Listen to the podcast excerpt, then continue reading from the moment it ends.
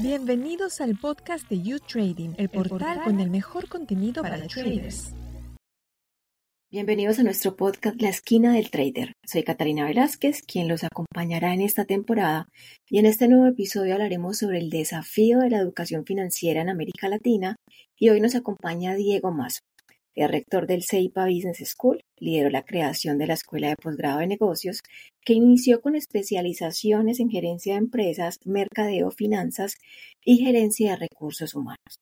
También diseñó y dirigió la creación de las escuelas virtuales para programas de pregrado y posgrado y es conferencista nacional e internacional en temas educativos y de, y de liderazgo.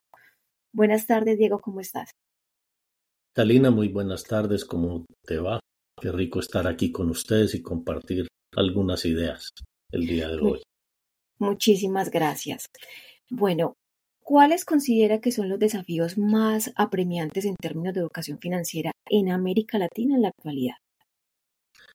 Bueno, en, América Latina tenemos pues unos desafíos muy altos en este tema de educación financiera.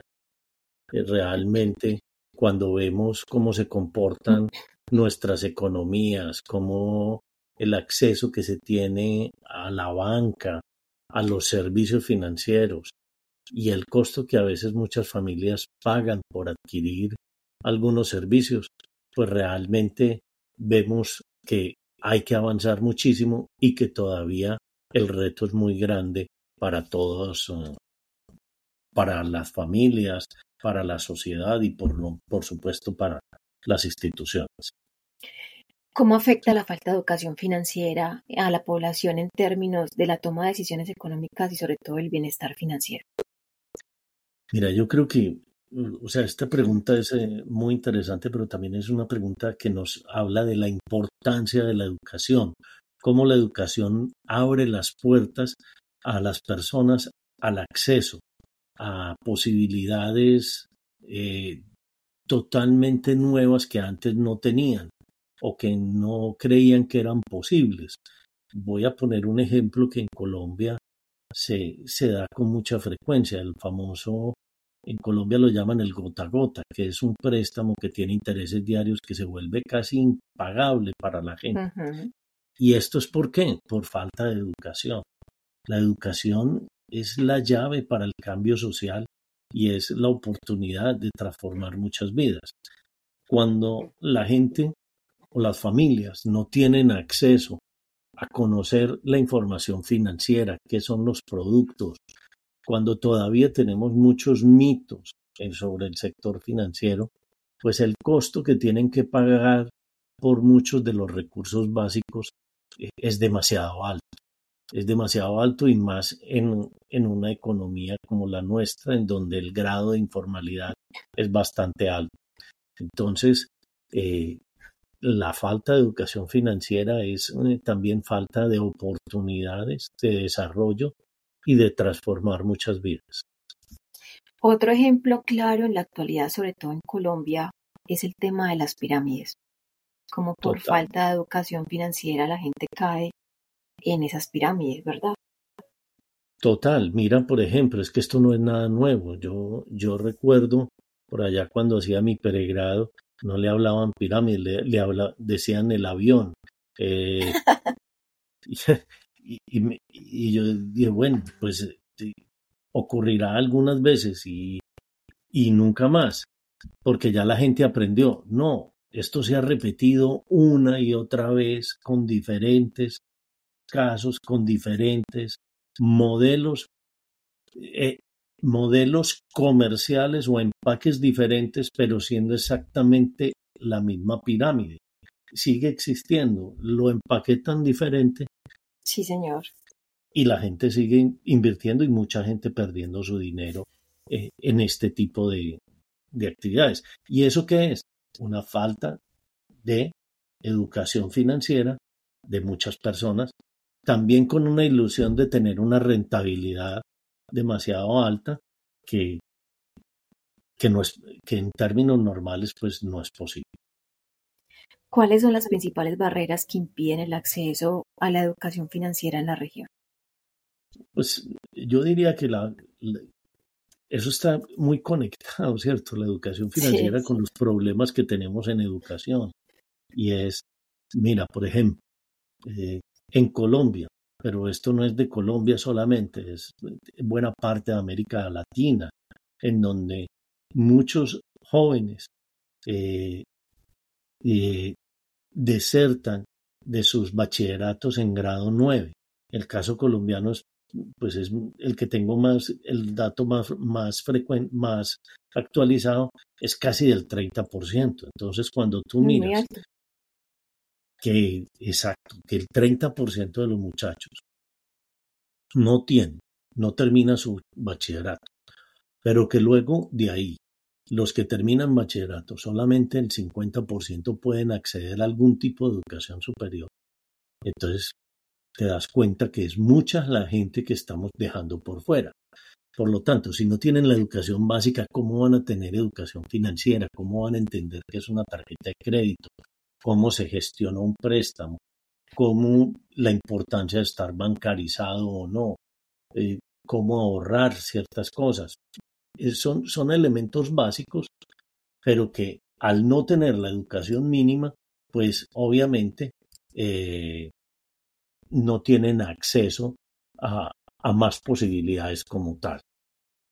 Inclusive yo creería que este tipo de educación financiera podría darse desde el colegio. Bueno, eh, yo no sé si te acuerdas, hace algunos años, bueno, la OCDE hizo una evaluación en, muchos países sobre educación financiera, sobre el tema básico. Y el gobierno eh, respondió con la creación de una materia eh, más para el bachillerato eh, sobre educación financiera. Y la creó y creo que se dio durante varios años, pero mm, hoy en día no está muy vigente, pero yo creo que es, que es una materia elemental. Una de las cosas que nosotros hemos visto, por ejemplo, en la institución, es que mucha gente, sí, muy juiciosos en el manejo del portafolio, perdón, del presupuesto, de los costos, de los gastos, de todo en la empresa, pero en su vida personal poca gestión financiera, porque no tienen esa educación, cosas que deberíamos hacer, ojalá desde el colegio o desde la misma casa, trabajar muchísimo este tema de la cultura financiera, del ahorro, de no gastarnos lo que no podemos, de saber cuánto me puedo gastar, no sé, en entretenimiento, en, o en alimentación, o en la casa, ¿cierto? Que son, que son los elementos básicos para poder tener un éxito. Yo creo que hay dos, hay dos dos cosas como muy importantes en, en estos temas educativos.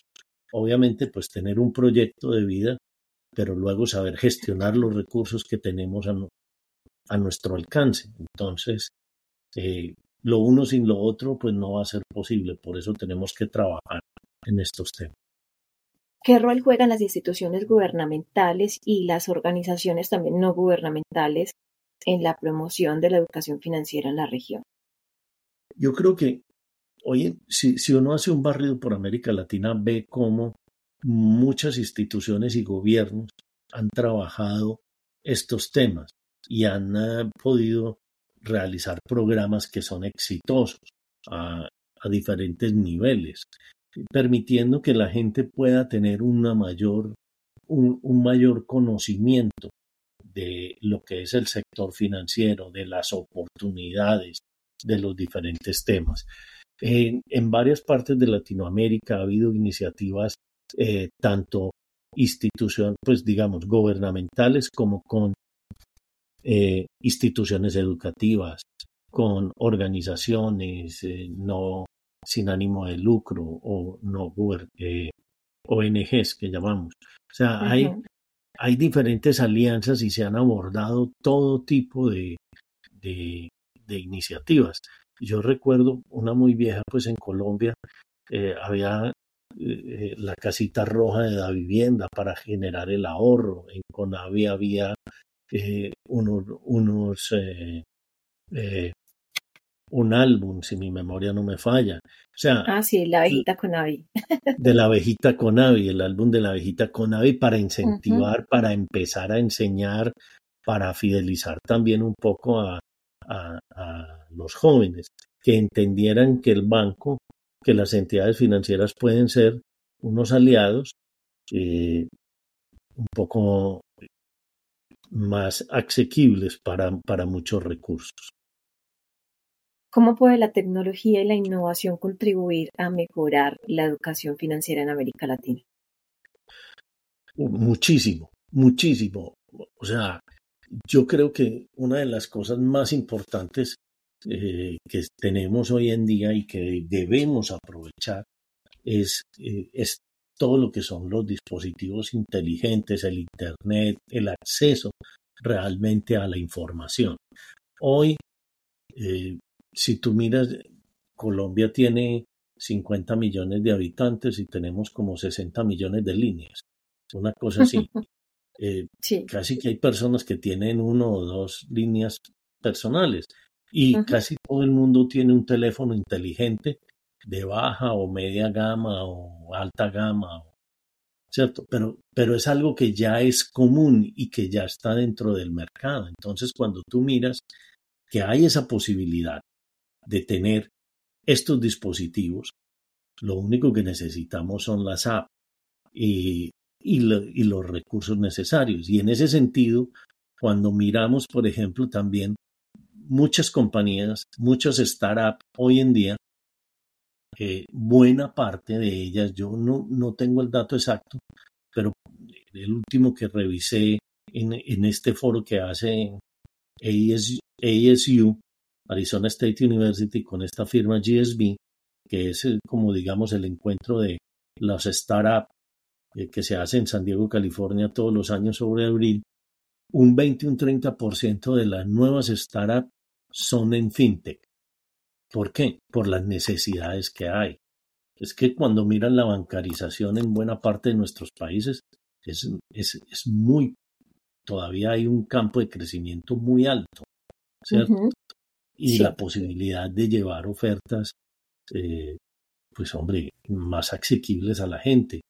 A veces la gente no hace las cuentas y quiere adquirir, lo cual es legítimo, un televisor o un equipo de sonido o pues, o una nevera, etcétera, y, y no hacen muy bien sus cuentas porque no tienen la educación. También es la forma de llegar a ello, pero cuando miras están pagando casi el doble o, o hasta el triple.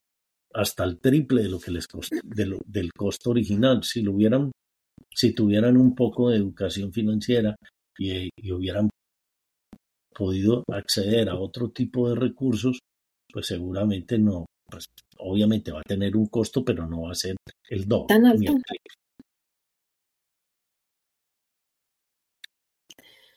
¿Qué resultados o impactos positivos se han observado en comunidades donde se ha fortalecido este tema de la educación financiera? Eh, no, muchísimos. O sea, mm, cuando tú miras que la, digamos que, la gente va entendiendo un poco cómo funciona este tema del dinero, cómo funciona el tema de los intereses, cómo funciona eh, el préstamo, la importancia, por ejemplo, de tener un, de, no estar eh, en las centrales de riesgo, porque ha tenido un manejo adecuado de, de, de su vida financiera, pues se le abren una cantidad de oportunidades muy interesantes. Yo lo veo, por ejemplo, en nuestra institución, en donde algunas personas, por ejemplo, tienen dificultades para adquirir un crédito hasta con el ICETEX, ¿cierto? ¿Por qué? Porque no han tenido un buen manejo, porque no saben qué significa estar en una cosa tan sencilla, qué significa estar reportado en una de estas centrales de riesgo. Esto es, es muy importante saberlo. Claro, pero mucha gente no lo tiene tan claro y cuántas puertas te estás cerrando hacia el futuro.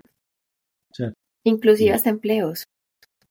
Total, porque eso habla mucho de la delicadeza en el manejo de los recursos. Pero esto no lo están enseñando desde, desde las casas, porque a veces tampoco los papás lo saben. Eh, en los colegios, eh, cuando llegamos a la universidad, pues ya están un poquito mayores y ya están tomando muchas decisiones, que puede que ya estén reportados, como nos pasa a nosotros. Entonces, fíjate que los beneficios han sido muy interesantes porque esto ha permitido que mucha gente pues, pueda salir de, pueda, un, pueda tener movilidad social. Entonces yo creo que eso es como lo más, eh, lo más importante que ha generado esta, esta formación en el mundo financiero. ¿Qué recomendaciones para el futuro de la educación financiera en América Latina nos podrías eh, dar?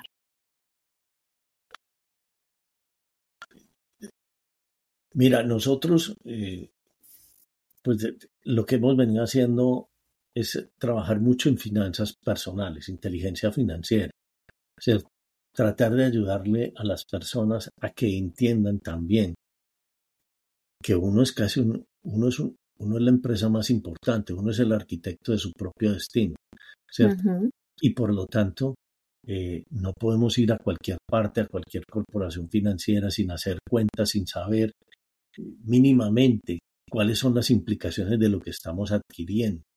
Entonces, yo creo que este es un punto fundamental. Ojalá pudiéramos llevar esto y crear la conciencia desde muy pequeño a, los niños y a las niñas, por supuesto, de cómo administrar, cómo gestionar nuestros recursos financieros.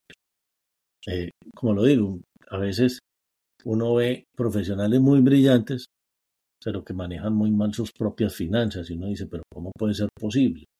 Manejan miles de millones de pesos en las empresas y sus finanzas son bastante deterioradas, un desastre a veces, ¿cierto? Entonces, pues uno dice, wow, esto hay que mirar, esto hay que mirarlo, hay que trabajarlo.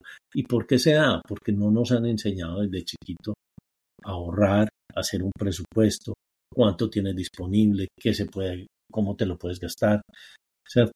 Eh, son cosas que deben venir desde la casa. Pero si la casa no las da, tenemos que trabajarlas en, en las instituciones de educación superior. Muchas gracias, Diego, por tu experiencia, por compartir toda esta información con nosotros. En realidad es una información bastante valiosa. Es un placer tenerte acá en la esquina del trader y esperamos que podamos compartir un poco de diferentes temas más adelante con todos los YouTraders.